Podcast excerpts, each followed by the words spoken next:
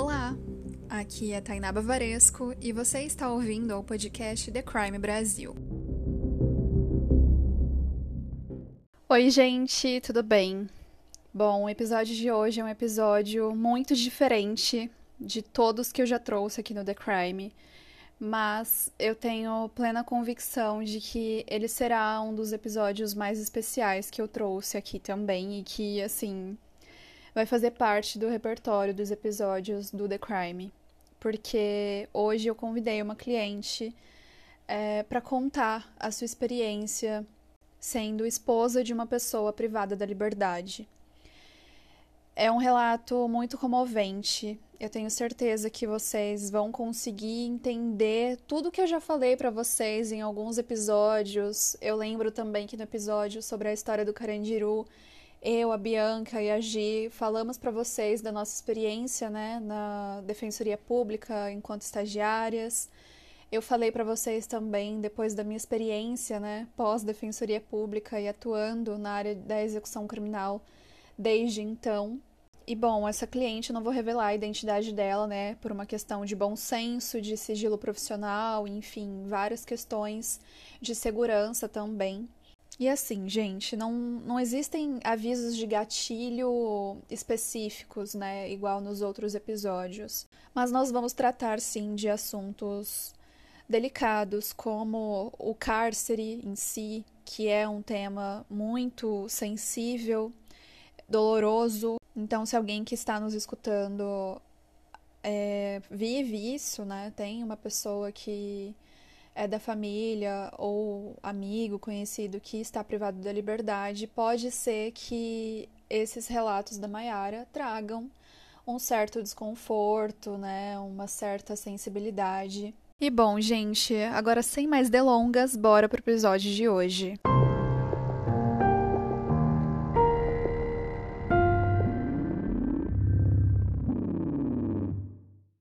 É, primeiramente, boa noite.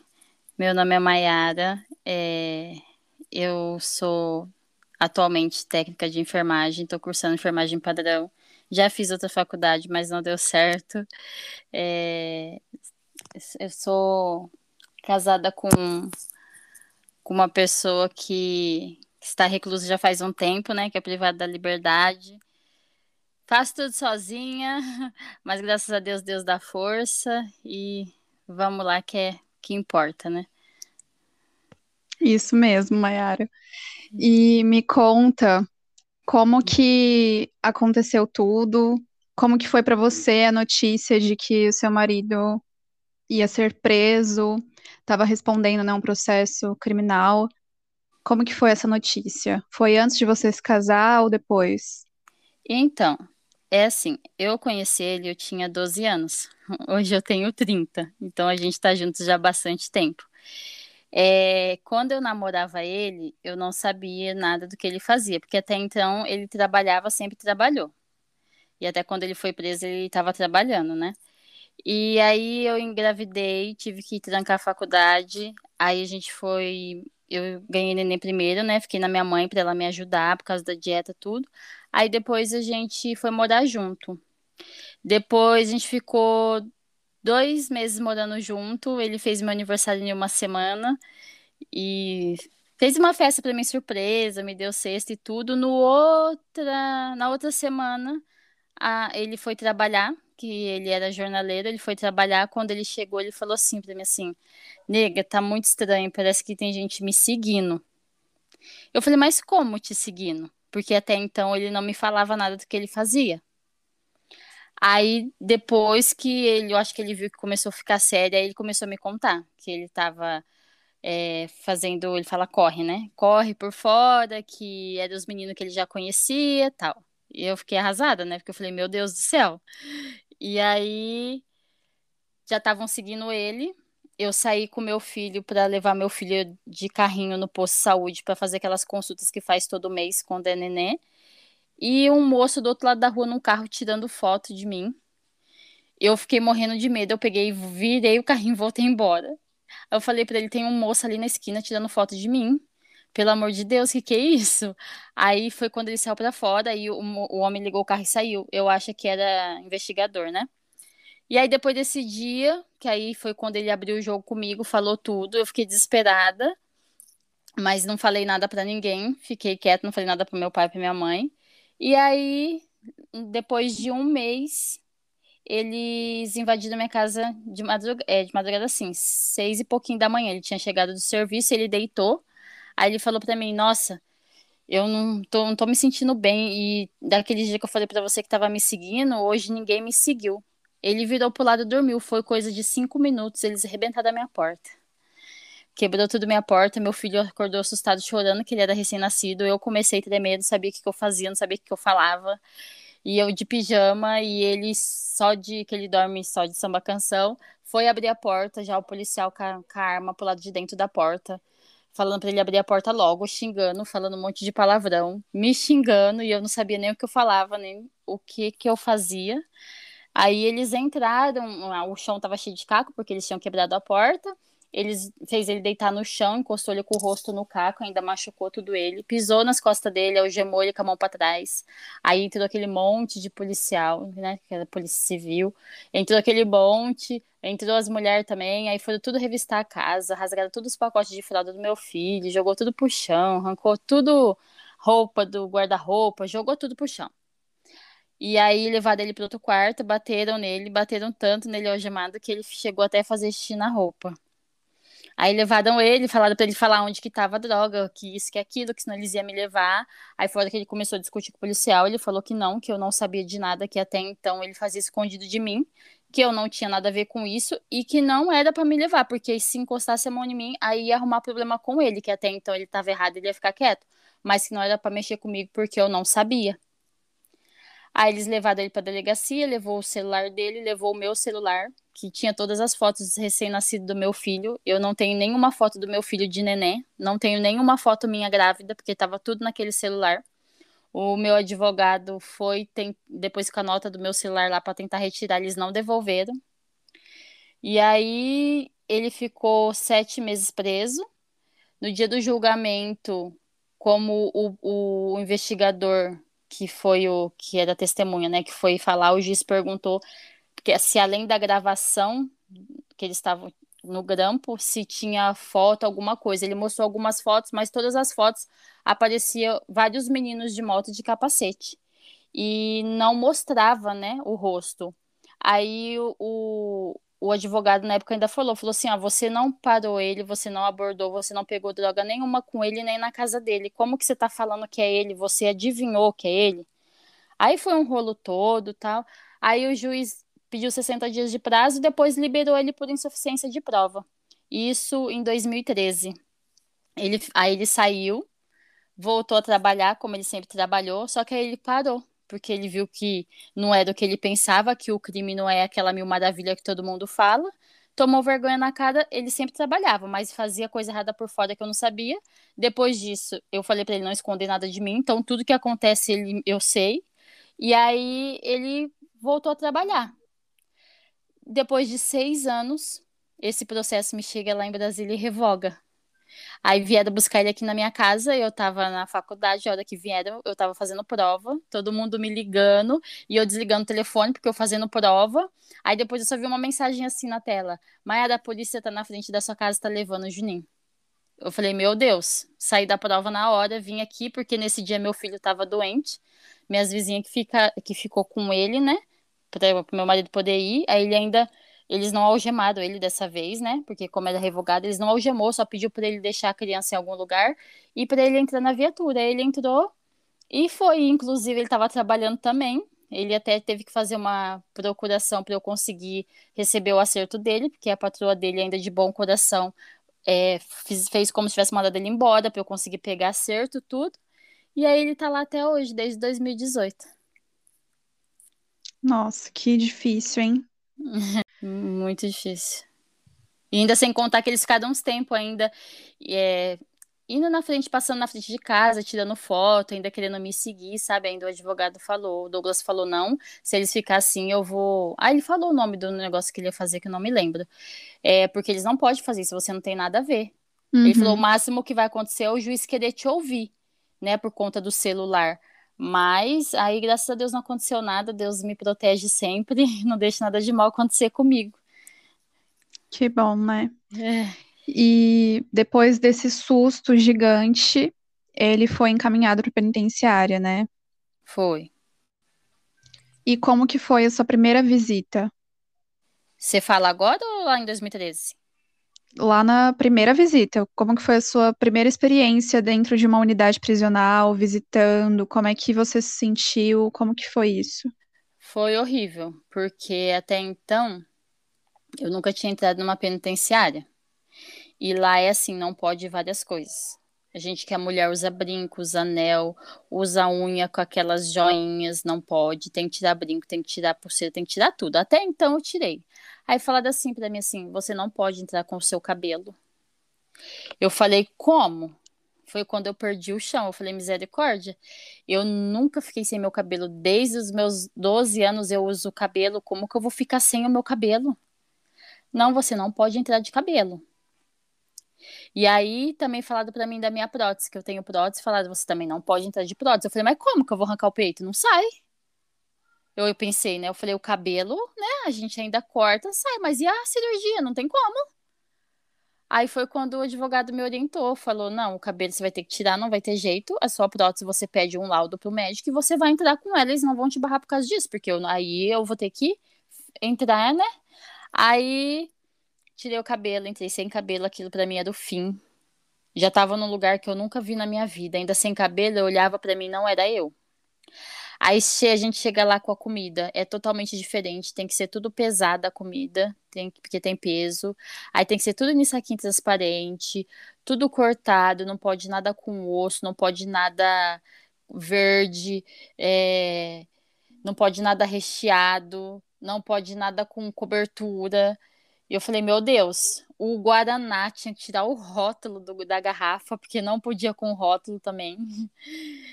Eu falei, senhor, as coisas das crianças, que meu filho era nenê na época. Fralda, eu tinha que levar três. Eu chegava lá. Meu filho tava com a fralda seca, limpa. Eu tinha que arrancar toda a roupa dele, jogar a fralda limpa fora e colocar outra na frente delas. E ainda tinha que erguer meu filho para elas poderem ver ele. Aí eu tinha que arrancar toda a roupa, fazer todo aquele procedimento. Eu fiquei totalmente constrangida. Da minha primeira vez, eu tava nervosa, já entrei chorando. Aí eu esqueci o piercing no umbigo, tirei tudo, esqueci o piercing. Passei no detector de metal, aquele negócio começou a alarmar para tudo quanto é canto. Todo mundo olha para você achando que você tá com alguma coisa. Os agentes são super grossos. A gente vai falar, eles eles falam alto com a gente, são sem educação, como se a gente tivesse culpa do que está acontecendo. A gente é família do preso, a gente é família, mas a gente não, não pode pagar pelo erro que eles cometeram, até porque eles já estão pagando. Eles já estão lá dentro, já estão privados da liberdade, estão em condições horríveis numa cela que tem de, tem cela que tem 18, tem cela que tem 20, tem cela que tem 26. Não tem banho quente. A comida é horrível. Tem comida, uma vez ele foi pegar para eu ver como que era a comida da visita. Tinha um bicho dentro da comida que ele pegou para mim, que era da visita. Imagina como que não é a comida deles lá durante a semana. Então é complicado. Eu me senti assim, falei, meu Deus, onde eu tô? Não queria mais voltar. Aí quando a gente chega lá embaixo, que vê eles assim, também para mim foi outro choque, porque ele tava com o cabelo com luzes enorme, com, com um moicano na cabeça.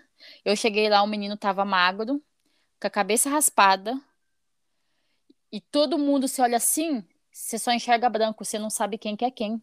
Ainda ele falou assim: Nossa, mas você não sabe, não conhece seu marido? Eu falei: Eu conheço. Mas se você vir daqui, da onde eu tô, olhando para aquela multidão, a gente só enxerga branco e marrom. Não dá para saber quem que é quem. Aí a gente fica lá parado esperando eles virem buscar.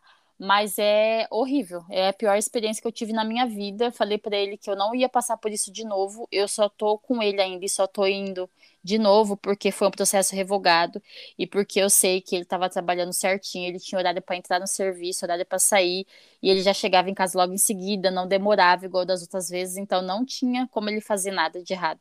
E dessa vez realmente foi revogado, a gente pagou defesa, não teve jeito, recorreu, fez tudo que tinha que fazer. Ele vendeu a moto para poder pagar o advogado na época porque não tinha dinheiro, mas mesmo assim não teve jeito, teve que voltar. É, complicado, né? Uhum. E depois dessa primeira visita, você percebeu que o tratamento melhorou, a tratativa, né, com as visitas, você achou que melhorou esse, esse, todo esse processo de entrada na penitenciária ou você se acostumou com ele? Não, a gente não melhorou, não. É tudo do mesmo jeito. É que a gente acaba acostumando, né? A gente, de tanto tomar pedrada, vai ficando calejado, né? Aí a gente aprende. Porque que nem no começo, eu, eu, tudo que eles me falavam, eu aceitava, ficava quieta, tudo. As meninas, não tenho o que falar sem explicação, porque elas são todas maravilhosas, tá todo mundo ali no mesmo barco, é uma ajudando a outra. Eu tava com meu filho, é, que no começo meu sogro ia comigo. E aí, e às vezes que ele não ia, eu tava com meu filho num braço, com a bolsa do jumbo pesada no outro, as meninas carregavam minha bolsa, ajudava com meu filho. Às vezes a gente fica nervosa assim, não consegue fazer as coisas direito, elas ajudam. Não tenho o que falar da, das, das meninas que visitam. É, dos agentes, alguns, não é a maioria, alguns trata, fala com a gente até com educação, fala bom dia, fala, explica certo quando eles dizem que é a primeira visita, eles explicam, te orientam como que é. Mas tem uns que não tem conversa, que não tem que falar, que eles são grossos mesmo, eles acham que a gente tem culpa do que aconteceu, e aí acaba descontando na gente uma coisa que a gente está ali querendo ajudar o nosso familiar para sair de lá uma pessoa melhor, mas não tem como. Porque era para ser assim, né? Para sair de lá uma pessoa melhor, mas do jeito uhum. que eles são tra tratados, não tem condição, porque eles ficam revoltados. A gente que é visita, a gente se revolta. Tem coisa que eu vejo ali que eu fico puta da vida, eu fico muito revoltada. Eu falo, meu Deus, já tá pagando pelo que fez, e ainda precisa tanto. Mas, né, fazer o quê? O sistema é assim. Hum. A lei é, é. bonita no papel, né? Hum. É. É complicado quando chega na prática, realmente. É. E, Mayara, só para eu saber, a questão do seu cabelo melhorou, né? Depois daquele pedido que eu fiz? Melhorou. Agora eu entro com o meu cabelo numa boa. No lugar que ele tá agora é bem melhor. Os agentes são bem compreensivos. Elas viram, conversaram comigo. Foi lá, conversou com o diretor, perguntou a respeito, falou da autorização, do pedido, tudo. Aonde ele tá agora, eu acho que todo lugar tinha que ser assim. Porque agora que é o tá... CR. Para quem está ouvindo a gente, antes é, o marido da Mayara estava na penitenciária e agora ele está no centro de ressocialização. Então é uma outra dinâmica, é muito mais humanizado. E eu, inclusive, quero saber a sua opinião e a sua percepção de diferença entre a penitenciária e o centro de ressocialização. É mil vezes melhor. Se você vê a penitenciária, para quem nunca viu, toma um choque. Aí você chega no CR, foi o que eu falei para minha mãe. Falei, mãe, lá não parece penitenciária, parece uma escola. Porque uhum. lá não tem grade. Eles, os meninos falam chapão, né? Porque eles fecham, depois que fecha a porta, você não vê nada do outro lado. Lá não tem essa porta. Lá são todas. São, é, é portão igual de escola mesmo. O portão ele igual de escola que ele arrasta pro lado e volta, e de gradinho assim, que você consegue tocar na pessoa do outro lado. É, é, cheio de planta, tem animais, é, é, tem carneirinho, tem plantação de girassol, tem uma outra plantação que eu não sei do que, que é aquilo que eu ia perguntar, eu esqueci. Aí tem vários vasinhos, ele é todo pintado diferente, aí tem a parte da escola, é toda desenhada. A biblioteca é igual a biblioteca de escola, cheia de livros, cheia de gibi, as carteiras são igual de escola, é outra visão. A cela tem o banheiro, tem o vaso sanitário, não é um buraco no chão igual é na penitenciária. Não tem rato, igual acontece na penitenciária, a gente tá passando, o rato sai andando no meio da gente, sai todo mundo gritando. É chuveiro, igual o nosso de casa, é chuveiro mesmo, com água quente. Não é um cano aberto na parede, com água fria. É, tem cortina, não é aberto, que enquanto um tá tomando banho, o outro tá o, usando o vaso sanitário e o outro tá escovando o dente. Não, é tudo separado, tudo fechadinho. E o banheiro, que é o maior, que é para porque o banheiro que é dentro da cela a gente usa no dia da visita. E tem um banheiro lá fora que é como se fosse um vestiário igual de clube, que tem vários banheiros, vários chuveiros, tem os banquinhos para sentar, tem torneira igual de casa, torneira de abrir mesmo, não é igual da penitenciária também, que os meninos improvisam com um cano. E ele tem até um espelho. A hora que eu cheguei no banheiro, que eu vi aquele espelho, eu falei, meu Deus, não é penitenciário. ele ainda começou a dar risada. Por que, que você tá rindo, nega? Eu falei, nossa, porque eu tô me vendo no espelho, tem um espelho na penitenciária. Ele é, porque aqui é diferente, né? Eu falei, é porque aqui é CR, né? E lá é uhum. é totalmente diferente. A gente chega, usa a gente conversa com a gente, fala bom dia, brinca, pergunta se foi tudo bem, a gente sai, eles falam bom final de semana e boa semana, bom trabalho. São totalmente diferentes. A gente liga lá, na primeira vez que eu liguei para pedir para eles fazerem entrevista com o Juninho, pro Juninho para lá, eu achei que eu tinha ligado errado. Eu falei, moça, é do CR mesmo que eu tô falando? Ele falou, é, senhora. Ainda eu falei pra minha mãe, eu falei, nossa, porque nem parecia que eu tava falando na, numa penitenciária, porque se você liga no fechado, eles gritam com você no telefone. Eles é. gritam de verdade. É complicado. Gritam. Não, até às vezes com a gente. É, e no CR é totalmente diferente. Você pergunta uma coisa, se eles não sabem, que nem eu deu o meu papel do meu auxílio, veio assinado à mão e não veio aquela assinatura digital atrás. Aí eu liguei para ele para perguntar o porquê, se eu podia protocolar daquele jeito, se não ia dar problema. Ele não sabia me informar. Ele falou para mim, senhora, aguarda só um minuto. Ele foi perguntar para outra pessoa, a pessoa também não sabia. Aí ele falou assim para mim: a senhora consegue me retornar a ligação depois da uma, que o diretor vai estar tá aqui, e eu vou ver com ele certinho para eu não passar a informação errada para a senhora? A senhora me retorna, por favor, desse jeito? Agora na penitenciária, filha, eles iam falar Ó, oh, é desse jeito mesmo, se quiser esse, pronto, acabou. É assim. Mas lá é, é. totalmente diferente, é uma visão totalmente diferente. Para os meninos saírem melhor e mudados, teria que ser igual é no CR. Na penitenciária, ninguém ali dali vai sair. É dificilmente alguém sair dali mudado, porque eles ficam revoltados pela situação. Uhum. Até por isso que tem bastante. Agora nem, nem tanto, né? Mas as rebeliões que acontecem é justamente pelas más condições que a penitenciária fornece para essas pessoas cumprirem pena, né? Que é totalmente desumano. Quando a gente fala em penitenciária, a gente já tem que atrelar a um lugar que viola direitos. Sim. Então, realmente, mas o CR realmente é, é outra coisa.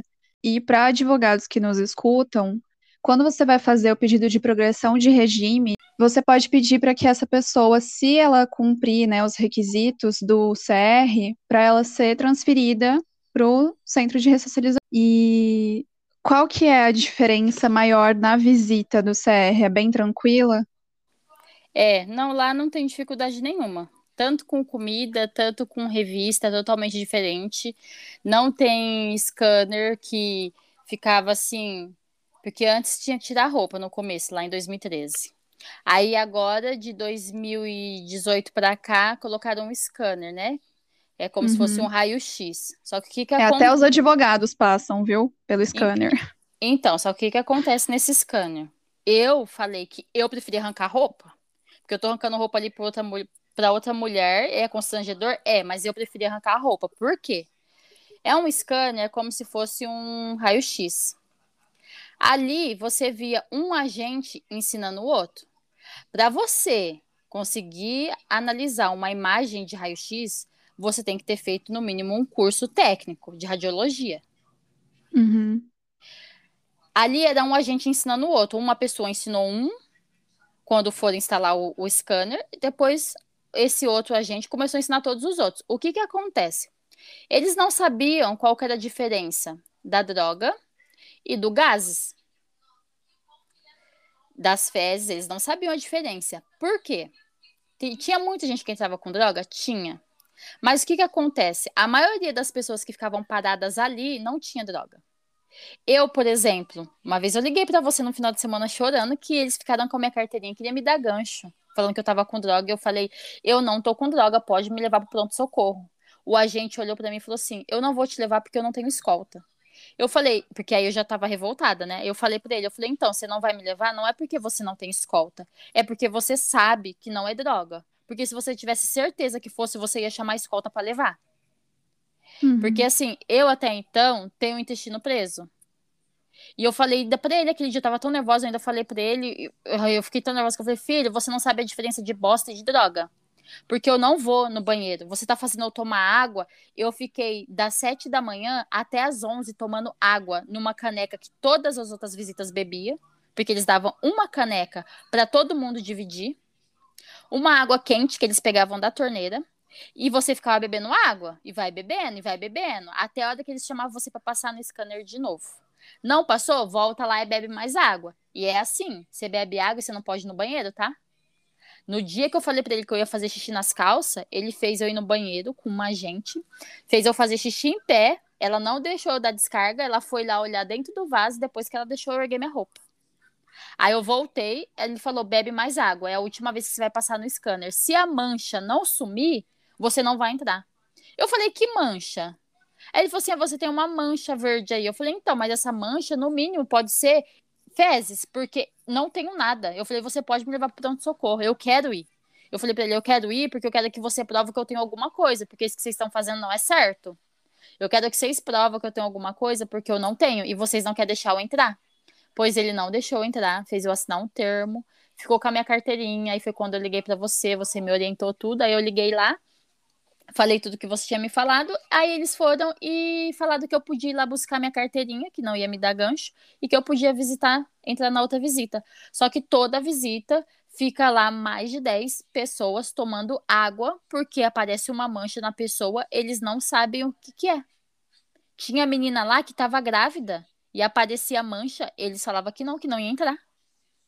Agora no CR é totalmente diferente. A gente não tira roupa, não tem scanner, ela só manda a gente mostrar o cabelo para ela, é, mostrar a máscara, né? Porque a gente entra de máscara. Aí ela pede para abrir a boca e erguer a barra da calça e a barra da blusa. Mais nada. A comida tem plantão que nem abre a bolsa. Ele só passa a bolsa assim no scanner e já manda eu pegar do outro lado e já posso entrar. Eles nem mexem na nossa comida. No fechado, minha comida uma vez azedou, porque eles tiravam a, a mesma colher que ele estava mexendo ali na minha marmita, ele mexia na da outra, ele mexia na da outra e ele não limpava. Ele ia enfiando Nossa. de uma para outra, ia mexendo, aí caía a comida fora, aí ia alguma coisa que eles não queriam que entrasse, falava, senhora, ó, não vai entrar, essa tapuer. Aí a gente falava, não, moço, deixa entrar, por favor. Então tira. Aí você vai tirar como? Com a mão, porque eles não te dão nada para tirar. Aí você tinha que colocar a mão dentro da comida e tirar. Era assim. Agora no CR é totalmente diferente. Se fosse toda a penitenciária igual um CR, o mundo seria melhor, teria menos bandido no mundo, com certeza. Porque até o tratamento é diferente. Os agentes no CR andam no meio dos presos. Eles conversam com os presos de igual para igual, chamam os meninos pelo nome. Não falam, ô preso, vem aqui, ô preso, não sei o quê. Não, eles chamam pelo nome, com educação, conversam com a gente, anda no meio dos meninos, anda no meio das visitas, sem problema nenhum, porque lá o, o tratamento é diferente. Agora, na penitenciária, os agentes não podem ficar perto dos meninos. Porque eles sabem que se eles ficar perto dos meninos vai acontecer alguma coisa. Por quê? Por causa do jeito que eles tratam os presos. Hum, complicado, né? É. E, Mayara, também questão do kit jumbo, eu queria que você falasse, porque tem tanto relato, tanto na época que eu trabalhava na Defensoria Pública dos assistidos e também de clientes falando que a penitenciária jogava no lixo as coisas que a família comprava e tal. Queria que você contasse se você já passou por isso ou se o seu kit sempre foi tranquilo, assim. Não, já tive que jogar várias vezes. Porque se a comida passasse do peso, você tinha que tirar. Aí você tem que tirar com a mão e jogar. Tem um tambor do lado que fica lá do lado da parte da, na portaria ali quando a gente entra, que é onde faz. É, que passa a primeira revista da comida, que é onde eles começam a pesar tudo, né? Depois lá no scanner, eles só vão olhando a tapuer e abrindo as coisas que estão embaladas para passar na máquina. Mas na, na primeira revista lá em cima, se a comida passou do peso, você tem que tirar, você tem que jogar. Se a fruta passou do peso, você tem que tirar, você tem que jogar. Se dependendo da fruta não entra, se for laranja não entra, é... Se tiver caroço, não entra, então tem que ser tudo picado. Guaraná, só entra Coca, Fanta e o Guaraná normal. Não entra de uva, não entra de limão. É... Tem que tirar o rótulo também. Se o Guaraná tiver congelo, que a gente congela o Guaraná, para tentar chegar lá para eles um pouquinho gelado, porque a gente fica muito tempo na fila e acaba chegando quente. Se o Guaraná tiver com uma pedra minúscula de gelo, eles não deixam entrar. Aí a bolacha, se não tiver na quantidade certa, não deixa entrar. Se passar ali 100 gramas, ele faz você jogar. Então, várias vezes eu tive que tirar comida, porque passava, porque até então eu não tinha balança. Eu tive que comprar uma balança, porque a comida tá caro. Aí tinha que ficar jogando. A gente comprar uma balança e ainda deixava um pouquinho a menos, porque às vezes a balança deles dava mais. Então, todo mundo passou, você pode jogar. Se você não jogar, não entra. Então é complicado. Eu já tive que jogar várias coisas já. Doce. Falava que podia entrar aquele chocolate óleo. Aí chegava lá com o óleo, em um plantão de sábado entrava. Que os meninos falam que é plantão limpo. No plantão de domingo, que eles falam que é plantão sujo, não podia o chocolate. Aí a gente tinha que ficar adivinhando qual dia que ia ser o plantão. Porque em um plantão podia, no outro não podia. Se você levasse, você tinha que jogar. Então é complicado. Joguei várias vezes muita coisa. É complicado, né? Nem para eles guardarem lá para devolver para visita depois, né? Não, Joga não tudo fora. Joga É. tudo fora. E eu queria saber a diferença para você da dinâmica da unidade antes da pandemia, durante a pandemia e agora que tá voltando. Ó, antes da pandemia, meu marido ainda estava no fechado, que é tudo esse, esse horror aí que eu contei.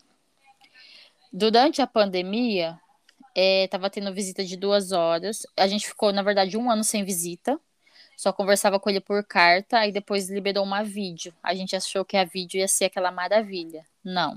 Era cinco minutos. Você falava oi, começava a falar alguma coisa importante que tinha que falar, que nem de advogado ou de um filho que ficou doente, alguma coisa. Acabou os cinco minutos. Eles desligam na sua cara. Ó, nega, eu vou ter que desligar, tá? Beijo, tchau. Caiu já. Era cinco minutos. Um final de semana. Aí a gente tinha que esperar virar a semana para depois marcar para o outro final de semana. Aí deu uma melhorada na pandemia, eles liberou a visita presencial. Duas horas de visita, sentado no pátio, num banquinho que os meninos têm, porque não tem cadeira, né? E o banco de lá, que é feito de concreto, é só um encostado de um lado da parede, não cabia todo mundo, e fica no sol esse banco. Então era, do, era duas horas de visita, sentada no banco, não podia levar nada de comer nem de beber. O que, que acontece? Eu mando o Sedex pro Juninho. Ele deixava de comer certas coisas na semana da visita para deixar para eu comer durante o tempo que eu tava lá com ele. Suco ele deixava para fazer lá para eu tomar com ele. É, bolacha ele deixava para eu comer lá quando eu tava lá. Chocolate, porque não, eu não podia levar comida. Então, até então, eu ia visitar ele para levar comida para ele, para ele comer uma coisa melhor durante a pandemia, ele que trazia as coisas para mim comer, porque eu tinha que entrar sem nada. Uhum. Só entrava com a carteirinha na mão. Foi uma das piores experiências da minha vida. Olha, não sei nem o que falar, porque já era horrível antes. Aí ficou um ano sem ver. A gente ficou um ano sem ver. A gente não tinha notícia, era só por carta. Aí depois começou a vídeo cinco minutos. Aí depois liberou a visita de duas horas, uma semana sim, uma semana não. Aí depois liberou o e-mail, dois e-mails por semana. Aí melhorou a pandemia, voltou a visita. Aí só pode levar duas tapoeiras de comida e um refrigerante. E aí ainda continua um e-mail por semana, que é como a gente se comunica durante a semana. Só que o Jumbo eles ainda não liberou, que é a SAP, né? Não liberou. Porque Uhum. a bonita da SAP é em vez de ajudar o, o, o, o reeducando para ele tentar ser uma pessoa melhor, não. Faz tudo para os meninos ficar revoltados, porque eles já estão privados de tudo. Aí não pode levar. Que a gente levava pão, bolacha, levava frios. Que, o meu filho, o meu filho não come comida fria. Quando eu levo ele, eu tenho que comprar pizza, eu tenho que comprar. Eu mando Sedex pro Juninho, o Juninho guarda pão lá para ele comer, porque ele não come comida fria. E não pode levar o, o jumbo, que igual levava antes. Com bolacha, refrigerante, doce, pão, mortadela. Não pode mais.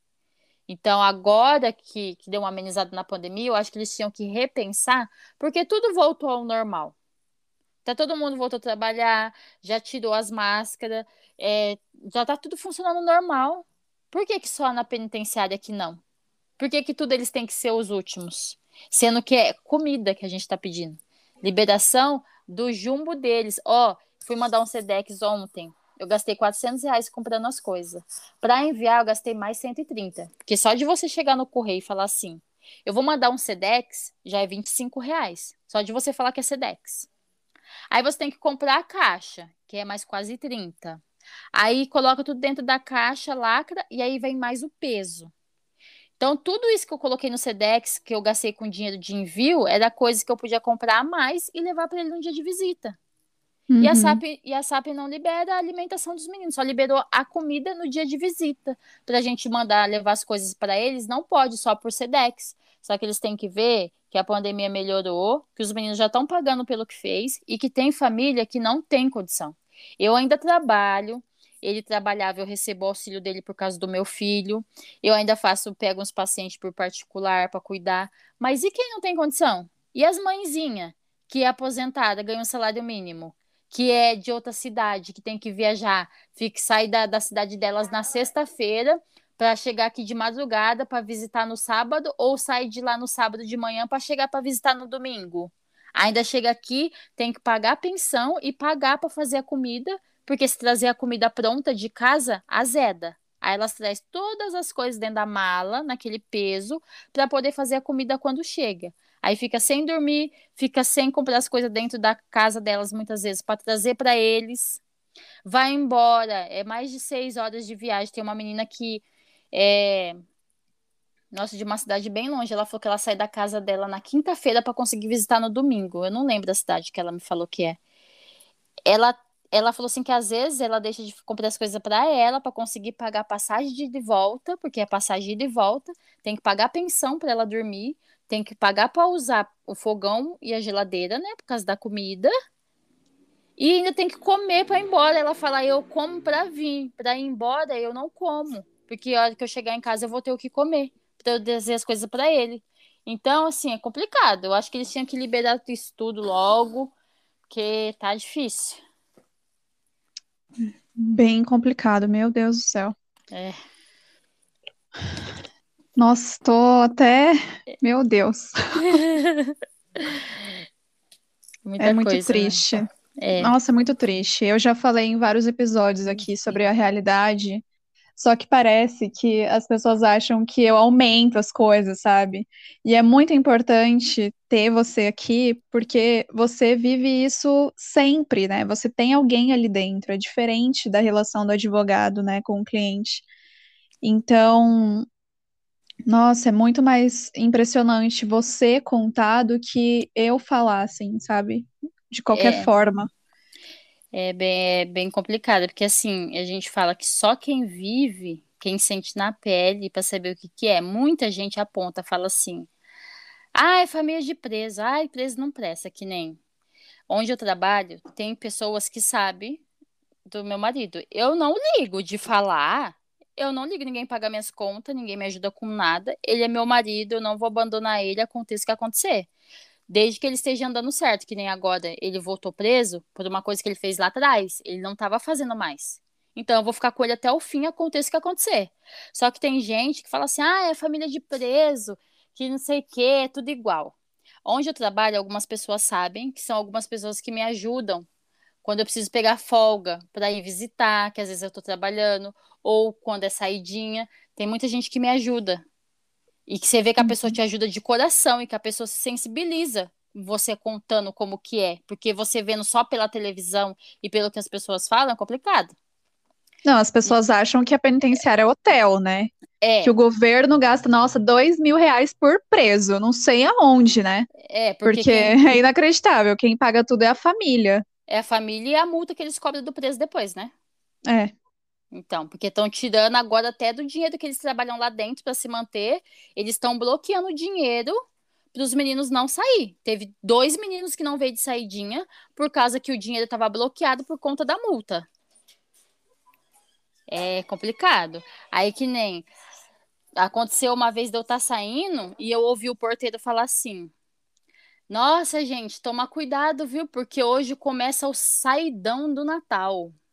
Desse jeito, perto de mim. Eu falei, meu Deus, Deus tá me testando. Aí o menino que tava do meu lado falou: Má, calma, respira, não fala nada. E ele era um senhor. Eu falei, meu Deus, meu pai me deu educação, não vou desrespeitar ele, mas alguma coisa eu vou ter que falar porque me dói ouvir isso. E, e se eu não falar, não vai ser eu. Eu olhei para ele e falei assim: que saidão que o senhor tá falando? Não entendi. Ele falou assim: Ué, o saidão de Natal, o saidão dos presos. A rua vai estar tá cheia de bandido, hein? Toma cuidado. Eu falei: Então, mas eu acho que o senhor tinha que tomar cuidado do jeito que o senhor tá falando, porque às vezes o preso ou a família do preso tá do lado do senhor, o senhor tá falando isso e nem sabe. Aí depois acontece alguma coisa, o senhor não sabe que, que aconteceu. Falei: Não julga o outro sem saber o que se passou antes. Eu tive que falar aquilo, porque é, eles erraram, eles erraram, mas eles têm o direito de reparar o erro. Todo mundo erra. Se a gente não errar, a gente não aprende, a gente aprende com os erros. Porque o que você errou, você nunca mais esquece. Agora, se você só acerta, acerta, acerta, você, ah, tá tudo bem. Então não é assim, eles têm que ver por, por um outro lado também e a saída temporária faz parte da ressocialização do preso, porque não tem como manter uma pessoa privada da liberdade por anos e depois simplesmente jogar ela na sociedade. Ela tem que voltar aos poucos é. para que ele consiga ir retornando à sociedade, à vida cotidiana. É, e... De uma forma natural, que a saída temporária serve justamente para isso. E porque eles ficam perdidos, né? Porque o, Tainá, o Juninho não sabia qual rua eu falava assim pra ele, vamos em tal lugar. Ele não lembrava. Tipo assim, nega, mas eu tenho que ir pra onde? Onde que eu tenho que virar? Ele dirigindo. Onde que eu tenho que virar? É... Não consegui estacionar o carro. Ele, é. ele no centro, ele foi sair com meu filho para ir no, no, no, no teatro municipal. Ele foi, ele não sabia voltar. Eu fiquei no dentista, ele me ligando que ele não sabia voltar. Eles ficam meio perdidos, é muito tempo. Eles têm que uhum. voltar aos poucos, eles têm que ir liberando para eles ir vendo como que é a rotina tudo de novo e colocando na cabeça deles que vai ter que ser uma pessoa melhor, que tudo aquilo que ele viveu tem que ficar lá atrás. Só que se fizer de uma vez não dá, porque é um choque muito grande. E aí, na revolta que eles ficam lá dentro por conta de tudo que acontece, porque eles apanham lá dentro. Tem dia que tem blitz. Eles ficam o dia inteiro sem comer, sentado na quadra de cueca, tudo enfileirado um atrás do outro, com os cachorros latindo no ouvido deles. Que ele ainda falou assim para mim assim, nega, você me desculpa. Eu sei que você ama bicho, mas a minha vontade era dar uma chinelada naquele cachorro, ele não parava de latir. E a gente com fome no sol queimando, e ele não parava de latir, tava todo mundo parado, ele não tinha por que ficar latindo, mas o policial deixava. Eu falei, então, mas você tem que entender que o animal ele não tem culpa. Ele foi treinado assim. Quem tem culpa uhum. é o homem que ensinou ele assim. Ele falou, então, e a gente já, já tinha saído tudo da cela, jogou todas as nossas coisas fora, perdeu um monte de coisa, mistura tudo, coisa de um com a coisa do outro, coisa de comer, eles jogam fora, que os meninos faz coalhada para eles comer durante a semana, para eles não passar fome, né? Os leites que fica lá, eles as, eles deixam o leite lá reservado num balde que eles têm, coalha, aí eles misturam com suco e com leite ninho, que eu nunca tinha visto isso na minha vida, eu vi na cadeia, que eles comem durante a semana. E fica igual tipo um Danone mesmo. E eles comem para não, eles fazem isso para não passar fome. Quando tem a blitz, eles jogam tudo fora. É pacote de bolacha, as coisas, eles rasgam tudo, mistura tudo. Uhum. Quantas vezes eu chegava lá e falava assim, nega, eu não sei onde está minha meia, eu perdi minha meia. Teve blitz, eu perdi não sei onde tá, perdi não sei o que de comer. E fiquei o dia inteiro no sol, ainda apanhei, levei umas cacetadas aqui, porque eu, eles fazem um corredor, os meninos têm que passar entre eles. Se trombar neles, apanha. E aí a gente tem que passar correndo, com a mão na cabeça, com a cueca na mão, porque tem que tirar a cueca, sai todo mundo pelado, um no meio do outro, e fica sentado lá no chão o dia inteiro no sol, esperando eles revistar a cadeia inteira. Aí depois eles voltam, eles não têm comida, eles dão dois pães para eles comer com um café gelado. É assim. É um absurdo, né? É inacreditável, assim, que a gente está em 2022 e coisas assim acontecem. Acontece. É que, é, como eles falam, lá é um lugar que o filho chora e a mãe não vê, né? Porque uhum. só quem tá lá dentro para ainda que a gente só vai visitar. Tem coisa que eles contam assim que você, quando ele começava a me falar, eu ficava meio que parado olhando pra cara dele. Eu falei assim, nossa, ele tá falando isso pra eu ficar com dó e não abandonar ele aqui, porque não é possível um negócio desse. Mas no dia que eu tava lá, que a Blitz entrou, E Essa eles não... blitz que você tá falando é o GIR? É. Ah, tá. Que eles entrou. E, e os meninos não queriam deixar a gente sair. E eles gritando lá em cima, falando que era pra sair. A hora que a gente subiu, que eles soltaram aquela bomba, menina, ele falava daquela bomba, eu não tinha noção do tão do quão alta ela era. Meu ouvido ficou zunindo. A gente tava tudo trancado lá em cima, porque os meninos. Eu não lembro ao certo, foi logo no começo. Eu não sei que tinha acontecido alguma coisa que eles foram pedir pro diretor, parece que o diretor não aceitou. E aí, no dia de visita, eles combinaram de meio que querer fazer rebelião, mas Uhum. não ia fazer nada. Porque a gente é familiar deles, a gente só ia ficar lá dentro, eles não ia deixar, ia falar que a gente não ia sair. E aí, a hora que o menino gritou lá que visita nenhuma ia sair, eu fiquei lá abraçado do meu marido. Visita nenhuma ia sair, eles chamaram a, a Blitz. O que que acontece? Eles entram tudo encapuzado, tudo armado, e começaram a falar com alguns presos, que é os responsáveis, né, que eles falam lá de cima. E eu falei, nossa, com a gente aqui, com criança, um monte de criança recém-nascido, um monte de criança pequeno, e eles querendo entrar e gritando desse jeito, imagina quando a gente não tá lá. Aí eu falei pra ele, filho, agora eu tenho certeza que você apanha mesmo. Porque ele me falava e eu, né? Mas apanha, porque ele apanhou lá no quarto, né, dentro de casa, que eu vi. Isso daí eu vi eu não esqueço nunca, é uma coisa que não sai da minha cabeça. Mas lá, quando ele falava, eu falava, não, porque os outros falam assim, ah, lá só come e dorme, filho, não acontece nada não, só engorda. É, come e dorme é comida do pior que tem, muitas vezes com bicho. Tem lugar que eles servem comida, que a minha amiga me falou também que ela visita, tinha até caco de vidro dentro da comida, eles tinham que coar a comida para eles poderem comer, e eles coam num pedaço de toalha, que é o que eles têm, né, porque eles não têm peneirinha lá dentro.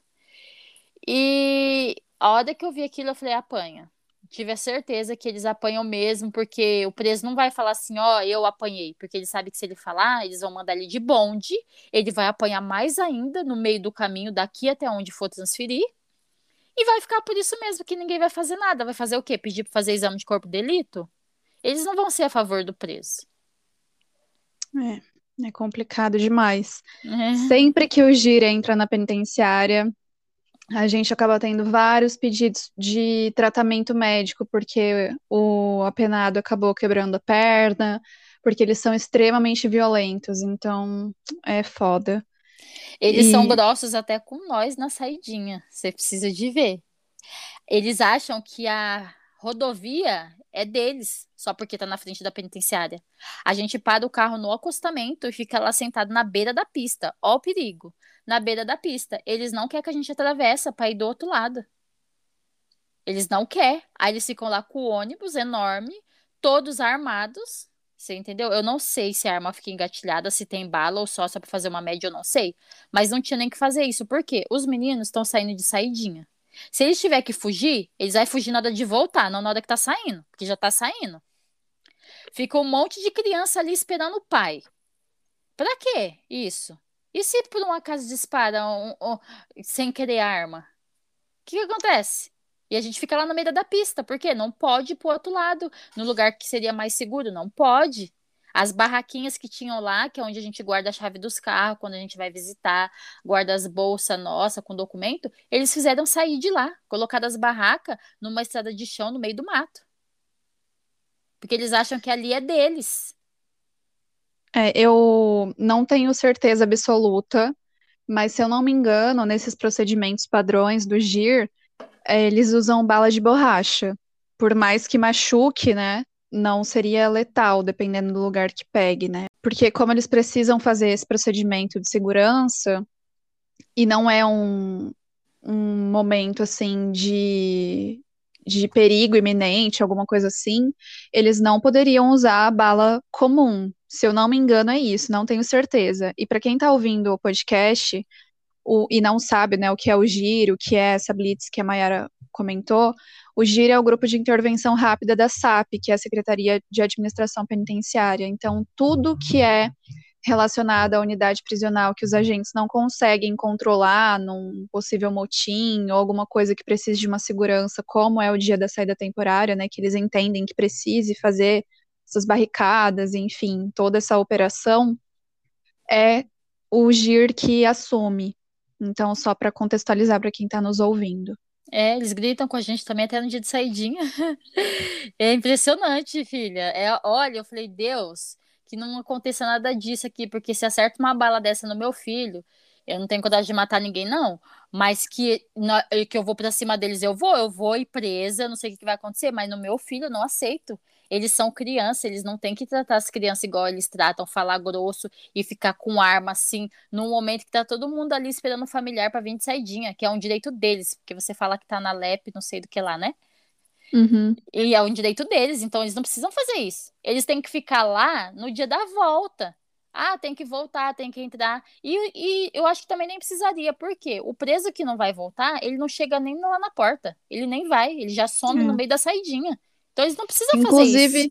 Isso é bem interessante da gente falar aqui, porque o índice de não retorno da saída temporária é de menos 5% dos reeducandos que saem para a saída temporária não retornam porque, assim, a pessoa que sai de saída temporária já está em regime semiaberto, já cumpriu mais de um quarto no semiaberto para conseguir ter a saída temporária, passou por uma lista, é toda uma burocracia para conseguir a saída temporária, já está quase saindo já, né, de RA ou LC. Então, assim, é muito difícil de uma pessoa não voltar. É, então, quando não sempre... volta quando e... não volta um ou dois, eles colocam no jornal. Não voltou é... tantos, não sei quantos presos. Fala, nossa, meu Deus, não voltou a cadeia inteira. é tá extremamente sensacionalista, é muito é. sensacionalista essas reportagens de, de apenado que não retorna para a unidade. Até é. porque, né, é um todo um rolê, depois eles são recapturados, volta para o regime fechado, perde todo o benefício que conseguiu, se teve remissão, se teve coisas assim, né, de benefício em relação ao cumprimento de pena, perde tudo isso. Então, assim, não compensa não voltar. Então, a grandíssima maioria acaba retornando sim e faz parte do objetivo da pena, que é ressocializar essa pessoa que delinquiu. Sim. Outra coisa que eu acho um absurdo. A gente tá indo buscar os meninos de saidinha. Os meninos que são de outra cidade, eles vão de ônibus, que é fretado, eu acho, pela penitenciária. Aí eles têm que ter o dinheiro no pecúlio, o dinheiro de ida e volta. Eu tô vindo pela rodovia para buscar o meu preso. Ó, Gir indo com o giroflex ligado atrás do ônibus dos presos que tá indo embora. Eu falei, gente, o ônibus é todo o vidro filmado, fica o vidro fechado. Tem um que vai com o vidro aberto que os meninos vão com, olhando pro lado de fora. Mas tem um que é todo fechado, ninguém sabe que é ônibus de preso. Pra que, que eles fazem isso? Por que, que eles querem ficar alarmando, querem ficar expondo a pessoa? A pessoa já tá exposta, pra que fazer isso? Vai guiando o ônibus até não sei da onde. Pra que fazer isso? Pra todo mundo que tá na pista falar assim, ah lá, os presos indo embora. Não precisa disso. Eu acho que é desnecessário algumas coisas que eles fazem. Eles querem mostrar muito poder. Eu acho que essa é a verdade. E, Mayara, eu queria saber como, se você sabe dizer como que o se sente em relação ao que ele está passando, esse período de pandemia, se vocês conversam sobre isso, se depois que ele foi para o CR isso melhorou, se ele se sente mais aliviado, como oh, que é? No começo, da primeira vez que ele foi preso, foi um susto. Só que eu falei para ele: você vai ter que ficar, porque você fez, vai ter que pagar. Até então não tinha tido julgamento, então ele estava confiante que ele ia embora, e realmente ele veio. Agora, dessa vez que revogou, ele já foi chorando. Ele falou ainda pro policial que se algemar ele tudo, o policial falou: Não, eu tô vendo que você tá conversando comigo numa boa, que você, se você não me dá trabalho, ele falou assim: Não, senhor, eu, eu sei que revogou já, tentei fazer defesa, não deu certo, eu só queria que o senhor autorizasse levar meu filho, e aí eu entro dentro da viatura. Aí foi tudo. Chorou muito a primeira vez que ele me viu que a gente já sabia que tinha revogado, que qualquer hora ou outra vinha buscar ele. Chorou muito porque ele falou assim: devia ter deixado eu preso lá atrás, nega, porque lá atrás eu tava fazendo. Hoje eu não tô fazendo mais, por que, que vai fazer eu pagar uma coisa que ficou lá atrás, que eu já tinha esquecido, eu já tinha reconstruído a minha vida, já tinha arrumado outro serviço. Por que, que vai fazer isso comigo tudo de novo? Vou passar tudo de novo. No começo ele chorou. Depois a gente conversando, tudo, fui falando, conversando com ele, falei que eu não ia deixar ele, que era revogado e tal. para ele ficar em paz que não tinha o que fazer, que isso era só para ele tentar trabalhar estudar para ter remissão para ele vir embora antes. Começou a pandemia, começou tudo de novo, o desespero, porque é tudo muito incerto. Eu falava só por carta, não sabe se a gente está bem, se está mal, não sabia se ele estava vivo ou não, não sabia se a gente estava doente. Foi aquele alvoroço todo. Aquela a gente fica apreensiva, a gente fica preocupada, a gente não consegue trabalhar direito, não consegue fazer nada direito, agoniado, uhum. esperando a carta, esperando um e-mail, esperando alguma notícia. Agora que voltou as visitas, tá um pouco melhor, né? Até porque ele tá no CR, né? Então lá é totalmente diferente, mas tá bem melhor, tá mais tranquilo, ocupa a cabeça o dia todo, porque no CR eles podem trabalhar e estudar. No fechado, ou você trabalha ou você estuda, não pode fazer os dois. No CR, ele trabalha o dia todo, sai do serviço, vai, toma um banho, come alguma coisa e vai para aula. Aí chega da aula já tarde da noite ele falou que assiste televisão e logo vai dormir, porque no outro dia tem que acordar cedo de novo, porque eles têm que passar a carteirinha, né, para entrar no serviço, tem horário.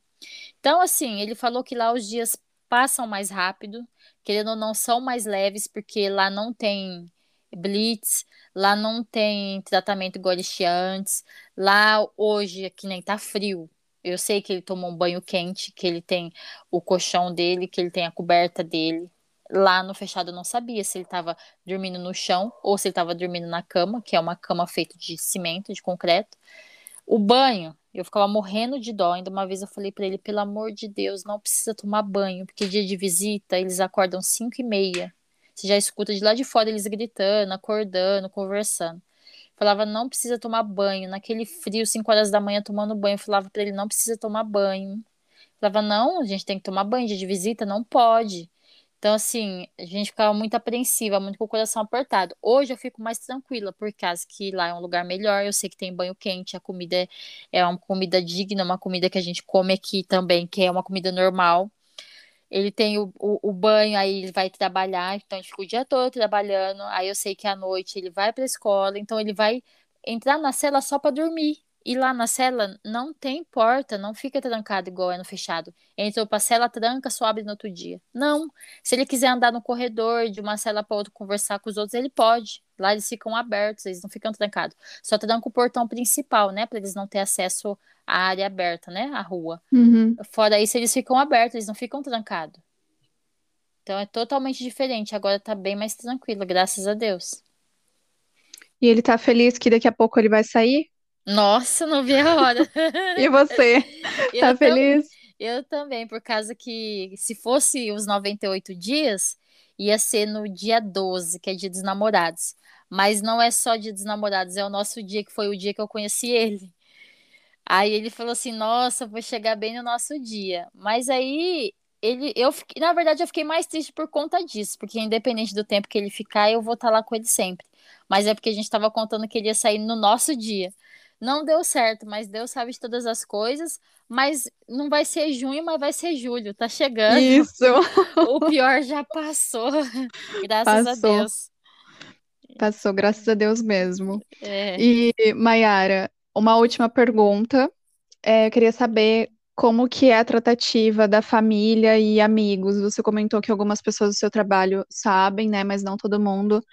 Mas como que foi para a família? Você percebeu uma diferença de tratativa com vocês, um certo preconceito, talvez? Não, da minha família não. É... O problema foi só meu pai no começo, né? Meu pai é evangelista, ele é quase pastor.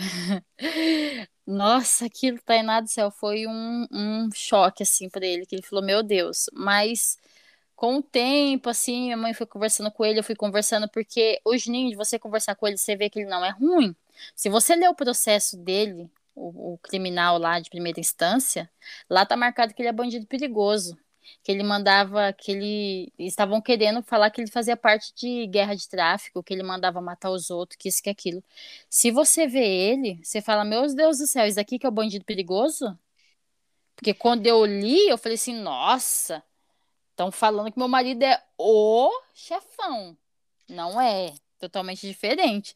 Então aí meu pai foi vendo que ele não era daquele jeito que, que parentava tal. O problema foi só meu pai. A minha mãe, ela acha que ela é mãe dele e não minha. Porque, assim, eu não posso brigar com o preso, eu não posso fazer nada, eu não posso ficar brava, o preso vem de saidinho, eu tenho que fazer tudo que ele quer. Aí eu não fiz, eu não fiz, eu não fiz comida para ele, que ela queria que eu fizesse um banquete para ele comer quando ele veio de saidinha, porque toda vez ela faz. Só que dessa última vez ela estava doente, não conseguiu fazer. Ela ficou brava comigo porque eu não fiz do jeito que ela queria que eu fizesse. Então, assim, ela defende ele que, nossa, fala, meu Deus do céu, acho que ele que é filho dela, não é eu. Aí, da família dele, o pai dele, antes de falecer, estava comigo ali sempre, me ajudava muito, não tenho o que falar. Nunca, nunca virou as costas para ele. Toda visita a gente estava lá junto, fazia sol, fazia chuva, a gente estava lá debaixo de chuva na fila, a gente entrava todo molhado. Aí chegava lá, tinha que colocar a roupa do preso para pendurar a roupa na janela para tentar secar, para vir embora. Nunca abandonou a gente, nunca virou as costas. A mãe dele, é, depois que o pai dele faleceu, ela mudou um pouco, porque ela não gosta de mim desde quando eu e o Juninho namorava. É, ela nunca. Eu falo, ele fala assim, eu não ligo quanto a isso, eu não me importo. É, ele me chama de nega, né? E eu sou a única pretinha da, da família dela. E meio que ela que não gosta. Então, hum. ela não, desde quando eu namorava com ele, ela colocou outra menina dentro da casa para morar na casa dela, para ficar com ele, para ele largar de mim. Falou que não queria que eu colocasse o pé na calçada da casa dela. E aquele alvoroço todo. Quando descobriu que eu estava grávida, falou que não era filho do filho dela. E falou um monte de coisa, como se eu fosse a doida, né? Mas ela viu que não é do jeito que ela falou. Ela viu que ele não ia largar de mim, porque ele saiu de casa por causa disso, porque quando ela colocou a menina lá. Aí ela viu que não ia ter jeito. Hoje, é assim, ela me aceita, né? Porque ela viu que não teve jeito, mas falar que ela gosta de mim assim, não. Ela não liga aqui, não não pergunta como ele tá, ela ajudou eu pagar o advogado, foi a única coisa que ela falou que ia fazer, foi realmente a única coisa que ela fez. Sedex, se ele tá precisando de alguma coisa, não faz. Comida, se tá precisando de comida, não faz. Às vezes eu tô de plantão, eu saio seis e meia, aí eu tenho que visitar no outro dia, não dá tempo de ir no mercado, comprar as coisas, fazer comida. É minha mãe quem faz, porque se eu pedir para ela fazer, ela não faz. Então é meio complicado. Foi aniversário dele, em março, ela não ligou para falar nada, não mandou nenhuma carta, não mandou e-mail, não fez hall de visita, nem para mandar carta, nada. Foi aniversário do meu filho, também não ligou nem para dar parabéns, nem nada. Então, assim, ela é assim, não vai mudar, mas eu falei para ele que não me acrescenta nem me diminui. Para mim, não vai mudar em nada, eu vou estar com ele até o final. Eu sei quem ele é, eu sei que foi um erro que ele cometeu lá atrás. Ele é outra pessoa, ele não é uma pessoa ruim, e bora pra frente, né? Fazer o quê? Paciência. Mas de amigo assim, as minhas amigas todas sabem, me ajudam, perguntam se eu preciso de alguma coisa. Ainda no dia que ele foi preso, que a polícia veio buscar, que eu tava fazendo prova, é, as meninas que me trouxe, que eu tava de moto, eu tava, comecei a tremer. As meninas que me trouxe de carro, pararam de fazer a prova, me trouxe. Aí a professora depois ficou preocupada, ficou me ligando. Aí todo mundo no curso ficou sabendo, e todo mundo precisava, perguntava se eu precisava de alguma coisa. Todo mundo, assim, sabe, querendo ajudar, tudo. Porque viu que eu tava sozinha aqui com meu filho, que eu moro longe da casa da minha mãe. Então, de amigo assim, eu não tenho o que reclamar, graças a Deus. Só esse problema que a gente tem com a mãe dele mesmo, mas ele falou para mim deixar isso pra lá. Hum. Que bom, né, que seus amigos ajudam, que suas amigas te ajudaram. Graças a Deus, senão eu não conseguia nem ficar com ele na saidinha, nem visitar toda a visita, né? Porque às vezes cai de, de meu plantão, aí pessoal que me ajuda. Que bom. É.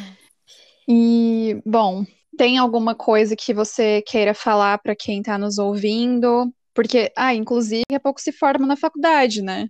E é. Vai sair tá, um homem novo dessa, tá dessa experiência tá se achando, falou assim: não é só você não que vai ter ensino superior agora, não, viu? Eu também vou ter. Eu falei, nossa, que orgulho. Que bom. Tá todo feliz. Não, eu só queria, é, é assim, né? Só para as pessoas não julgar o outro sem antes conhecer a história, sem. Porque a gente julgar o próximo, o erro do outro, é fácil, né? Uhum. Mas a gente passar assim é meio complicado. Hoje eu sei como que é, porque não é fácil, não. Todo esse tempo, eu sozinha sendo mãe pai, cuidando de casa, cuidando dele lá dentro, porque fica sendo filho também, porque tudo depende da gente. Fica doente, eu tenho que mandar remédio, tenho que mandar roupa, tenho que mandar isso. Então acaba sendo filho também. Então, pra gente que tá aqui fora, eu falo para ele, para vocês que estão presos, é difícil, porque vocês estão presos, não pode fazer nada, tá trancado, tá privado. Para nós lá fora é muito mais difícil. Falei, a gente só não tá preso. Falei pra ele, eu só não tô presa de ficar trancado na cela igual você, mas eu tô presa também. Falei pra ele, porque tem que fazer, a gente trabalha preocupado no que vai mandar, no, ó, tem que ser tal dia para dar tempo de chegar, porque ele tá precisando disso, disso, disso, tá sem isso, isso e isso. Então, a, a, gente aqui fora sofre mais, porque a gente tem que trabalhar, cuidar da casa, cuidar de filho, cuidar deles lá dentro, se preocupar, se aí tem faz remissão, a gente fica preocupada, ansiosa para ver se sai logo, se vai dar certo, se não vai, se o promotor vai agravar, se vai, se não vai aceitar. Pra gente aqui fora é muito mais difícil. Então, quando as pessoas vê alguém assim, tentar ajudar, né? Só um, ah, você tá precisando de alguma coisa? Ó, só de, ah, tá uma senhora ali na, no ponto de ônibus ali, não tá conseguindo subir no ônibus com a sacola de jumbo. Vai lá e ajuda, ela não vai te matar. Ela é familiar de preso, mas ela não é bandida. Ela tá indo lá levar a comida pro filho dela. Principalmente quem é a mãe, né? Uhum. É só isso. Ah. E, enfim, espero que dê tudo certo para vocês. Você é uma mulher muito guerreira, muito forte. Uhum. E, enfim, siga firme. Tenho certeza que vai dar tudo certo, que tudo isso de ruim que vocês viveram vai ser recompensado, sabe? Daqui a pouco vem o período bom, vocês juntos de novo, como uma família. Se e Deus eu só quiser. desejo coisas boas para vocês. Obrigada. Você também, tudo em dobro. Tá você é maravilhosa também. Eu falei para ele, advogado igual essa daí não acho mais não, filha. A mulher fala comigo até de noite, de madrugada, você é louco. eu e ela, a gente se entende. Até de domingo a gente se fala de vez em quando. Então, ele falou assim: é, dessa você gostou, né? Porque a mulher, ele ainda falou pra mim desse jeito, aí na olha, mas não leva mal. Ele falou assim pra mim assim: é, dessa você gostou. Ela deve ser louca igual você, porque até autorizar você entrar de cabelo, o juiz autorizou, ficou com medo, porque vocês é tudo louca. Ele falou desse jeito: vocês é tudo louca. Mas é óbvio, você contou uma história super comovente que você usa o o Mega desde os 12 anos, a gente tinha que tentar conseguir, né? Não tem jeito. Então eu falei, filho, dá licença que eu vou entrar com meu cabelo, tá? Agora você me aguente. Mas eu fico muito feliz, sério. Que bom. Tá bom. E é isso, dá tchau pro pessoal que tá ouvindo a gente. Tchau, gente. Obrigada. Então tá bom, Mayara. Obrigada, viu, por Imagina. topar gravar comigo. Foi um prazer te ouvir. Acho que vai ser muito grandioso para todo mundo que tá escutando a gente. Imagina, prazer é meu que precisar, pode contar comigo.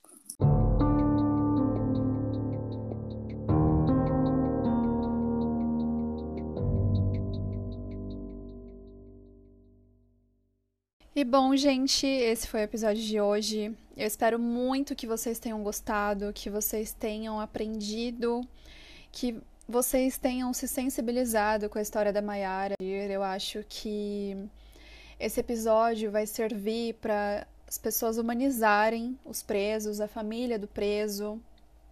É, é isso que a gente precisa, sabe? De um cumprimento de pena humanizado, de um olhar humano em relação a essas pessoas. No caso da Mayara, graças a Deus, ela não sofreu preconceito, né? Como ela relatou para nós hoje, ela não passou por nenhuma dificuldade em relação à família e os amigos, né? Foi só a questão do pai dela que ela comentou, da, da sogra, enfim.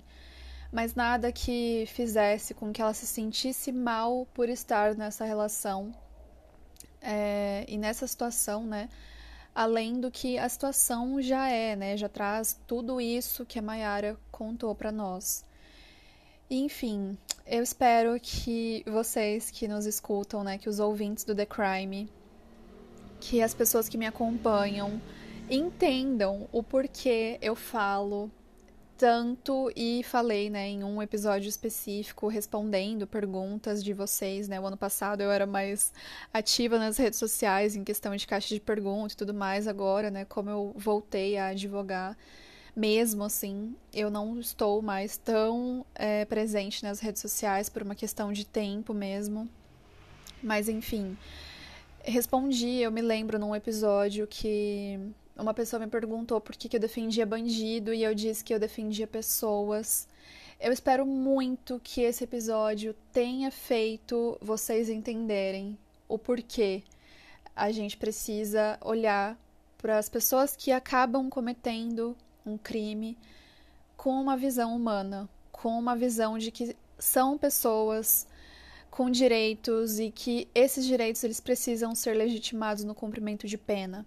E mais do que isso, né, gente? Mais do que a dignidade de cumprimento de pena do próprio preso, também a dignidade se estender para a família do preso. Os relatos que a Mayara deu pra gente aqui hoje são muito tocantes, porque é uma realidade. E tem muitos lugares, inclusive, que a realidade é pior ainda. E é isso. A Mayara presta um serviço incrível para a sociedade. Ela é auxiliar de enfermagem, está estudando para se tornar enfermeira. Então, por mais que ela tenha passado por tudo isso que ela contou pra gente, ela ainda consegue ter força e cuidar da casa sozinha, do filho sozinha, do marido sozinha, lidar com tudo isso e ainda cuidar das pessoas, prestar um serviço de cuidado de saúde para as pessoas, para a sociedade. E isso é muito bonito. Eu espero que esse episódio tenha sido, além de tudo, um aprendizado para todo mundo, porque para mim, com certeza foi.